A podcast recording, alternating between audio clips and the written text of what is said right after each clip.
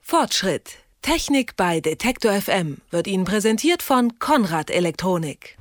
Viele Mieter und Hausbesitzer kennen sie, fragen wie, ist der Raum wirklich zu feucht oder bilde ich mir das nur ein? Oder auch, sind die Nachbarn zu laut oder ist man selber nur zu sensibel? Und kann es sein, dass es hier wirklich kalt zieht? Fakt ist, unser Empfinden täuscht uns häufig genug und nicht selten ist physikalisch gar nicht messbar, was wir uns einbilden zu fühlen. Auf der anderen Seite, wenn es ernst wird in den eigenen vier Wänden mit Schimmel, mit Lärm oder Kälte, dann kann die Miete ja gemindert werden. Aber man muss es natürlich irgendwie beweisen. Viele Jahre musste man das mit handschriftlichen Protokollen und vielen Freunden als Zeugen angehen. Inzwischen werden Messgeräte für jedermann erschwinglich und genau darüber wollen wir heute sprechen im Fortschritt. Gleich fragen wir noch beim Deutschen Mieterbund nach nach, wie man Beweise sichern kann, wenn man denn tatsächlich die Miete mindern will. Jetzt ist aber erstmal mein Kollege Markus Engert im Studio und der hat sich das mit den Messgeräten mal angeschaut.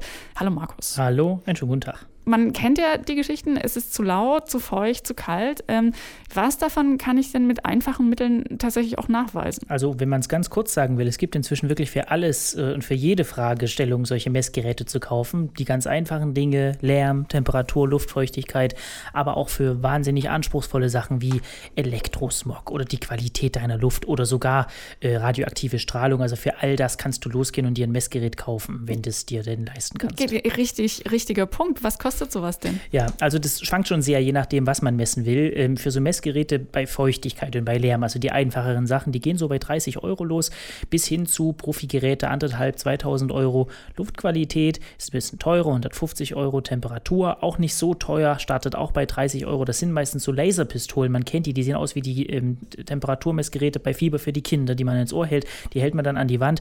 Ähm, was so richtig teuer ist, sind Wärmebildkameras. Also wenn du von außen gucken willst, ob dein Haus irgendwo Wärme verliert, die Dinger sind weit über 3000 Euro. Aber so pauschal kann man sagen, für die allermeisten Fälle, wo du selbst messen willst, sind es niedrige zweistellige oder äh, dreistellige Summen, die du da ausgibst und Tastenmessgeräte da. Ein bisschen muss man ja aber schon äh, rechnen. Also wenn es so an die 100 Euro geht, mhm. dann muss die Mietminderung, die ich rauskriege, so ein bisschen im Verhältnis dazu stehen. Lohnt es sich äh, denn deiner Meinung nach, das Geld für sowas auszugeben? Ja, also die Antwort ist ein bisschen zweigeteilt. Äh, gerichtsverwertbar im allergenauesten Sinne sind natürlich nur Daten, die von Geräten kommen, äh, die geeicht sind und kalibriert sind. Und nun ist es natürlich so, wenn man sich wirklich streitet vor Gericht, dann wird sich ein Richter ohnehin viel mehr angucken als nur diese Messdaten. Also er wird auch schauen, wie ist die restliche Geschichte so, ist das glaubhaft, was gibt es noch für Infos, was sagen die Zeugen.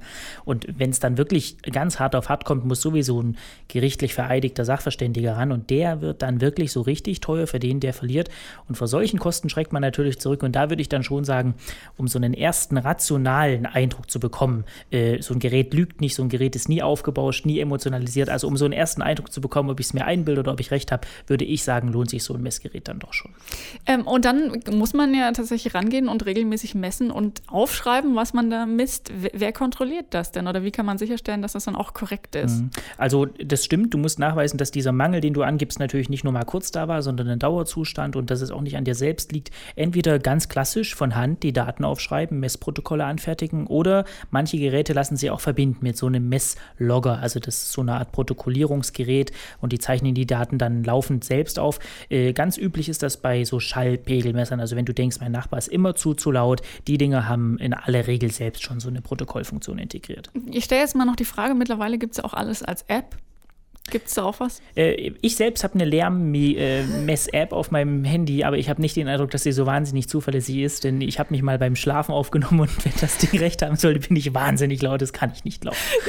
Äh, eine Offenbarung meines Kollegen Markus Engert. Er hat uns, äh, und jetzt mal wieder ernsthaft gesagt, einen ersten Einblick gegeben in Umweltmessgeräte, Geräte, mit denen man zu Hause schon mal messen kann, ob man wirklich ein Problem hat mit zu viel Lärm, Feuchtigkeit oder Stellen, an denen die Kälte reinkommt, wie viel die im Streitfall wirklich helfen helfen?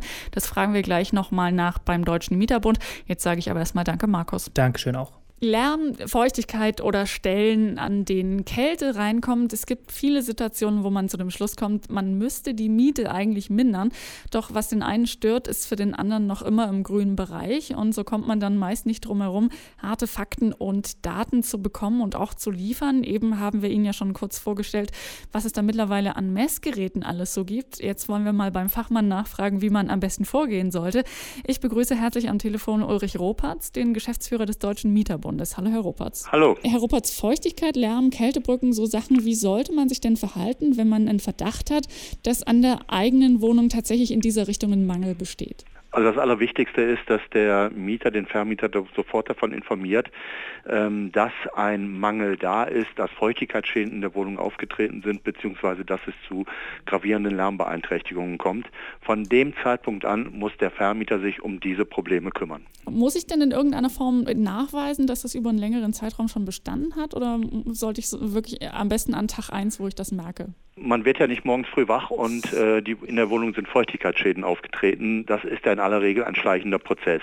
Aber von dem Moment an, wo diese Feuchtigkeitsschäden signifikant sind, muss der Vermieter informiert werden. Das gilt nicht nur, damit der sich um die Mängel, um die Probleme kümmert, sondern ist deshalb auch ganz wichtig, weil der Mieter sich möglicherweise schadensersatzpflichtig macht, wenn er den Schaden nicht meldet und der Vermieter deshalb keine Gegenmaßnahmen ergreifen kann. Wichtig ist, dass der Mieter dokumentieren und vorzeigen kann, dass der Mangel existiert, dass also beispielsweise ein Feuchtigkeitszweck da ist, dass sich beispielsweise Schimmelpilz gebildet hat. Und bei Lärm gilt, das Vernünftigste ist zunächst einmal, dass der Mieter ein Lärmprotokoll macht, das heißt aufschreibt, wann er durch welchen Lärm von wem gestört worden ist. Also über irgendeine Form von Protokoll komme ich nicht herum. Wie, wie könnte sowas aussehen, außer bei Lärm? Der Vermieter muss ja wissen, gegen welchen Lärm äh, ich mich als Mieter zur Wehr setze und er muss wissen, von wem dieser Lärm ausgeht. Und deswegen hilft alles nichts. Der Mieter muss notieren, wann der Lärm stattgefunden hat, wer gelärmt hat, wie lange gelärmt worden ist und so weiter. Wir nennen das äh, beim Mieterbund, es muss ein sogenanntes Lärmprotokoll erstellt werden und das ist dem Vermieter dann auszuhändigen. Wir haben äh, vorhin im Gespräch gerade gelernt, dass es mittlerweile ähm, eigentlich für jedermann zu kaufen äh, gibt und die auch nicht zu teuer sind. Messgeräte eigentlich für alles, unter anderem für Lärm, für Feuchtigkeit, für Temperatur und so weiter. Ähm, würden Sie den Mietern denn raten, sowas einzusetzen oder reicht auch das, wie Sie es gerade beschrieben haben, reine Beschreiben, dann und dann was für mich zu laut? Also bei Lärmbeeinträchtigungen denke ich, dass zunächst einmal ausreicht, wenn man ein sogenanntes Lärmprotokoll führt. Bei Feuchtigkeitsschäden kann es durchaus Sinn machen, ein Feuchtigkeitsmessgerät einzusetzen. Ob man das jetzt selber anschaffen muss, das ist die Frage. Bei den meisten Mietervereinen kann man ein derartiges Gerät ausleihen für kleines Geld. Gibt es denn abgesehen von Feuchtigkeit noch andere Bereiche, wo Sie sagen, da sollte man sich vielleicht nicht nur auf das Gefühl verlassen, da muss ein Messgerät ran? Also äh, der Mieter ist verpflichtet, wenn er Mängel geltend machen will, zu beweisen, dass es diese Mängel gibt. Das ist mitunter einfach, das ist mitunter schwer. Was schwierig ist bei Feuchtigkeitsschäden, ist immer die Frage abzuklären, wer ist dafür verantwortlich. Ist das ein Baumangel oder ist das möglicherweise falsches Nutzerverhalten? Das heißt, hat der Mieter zu wenig geheizt oder gelüftet? Da kann, ich bin da ganz vorsichtig, ein Feuchtigkeitsmessgerät hilfreich sein, aber die Lösung allein wird dies auch nicht anbieten. So generell, ähm, wenn man sich dann nicht einig wird und möglicherweise tatsächlich auch vor Gericht muss, wie ist denn Ihre Erfahrung? Glauben äh, Gerichte in Mietstreitfragen dann eher Messgeräten und Maschinen und deren Protokollen oder doch den Menschen, die sagen, ich habe hier ein Problem?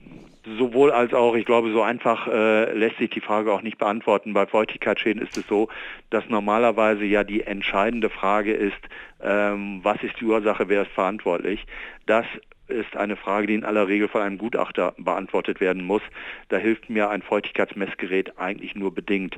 Dieses Gerät bzw. die Rechtsberatung beim örtlichen Mieterverein ist insofern hilfreich. Ich weiß danach als Mieter, ob ich auf die Barrikaden steigen soll oder ob ich es besser nicht tue.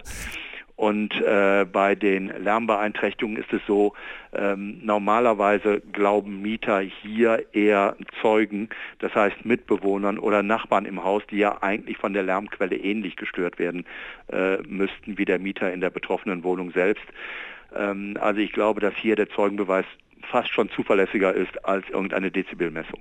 Das sagt Ulrich Ruppertz, er ist Geschäftsführer des Deutschen Mieterbundes und mit ihm haben wir über die Frage gesprochen, wie kann man Beweise herstellen, wenn man Mängel an der Wohnung vermutet und wie viel oder auch wenig helfen dabei Messgeräte. Herr Ruppertz, vielen herzlichen Dank. Gerne. Tschüss. Fortschritt. Technik bei Detektor FM wird Ihnen präsentiert von Konrad Elektronik.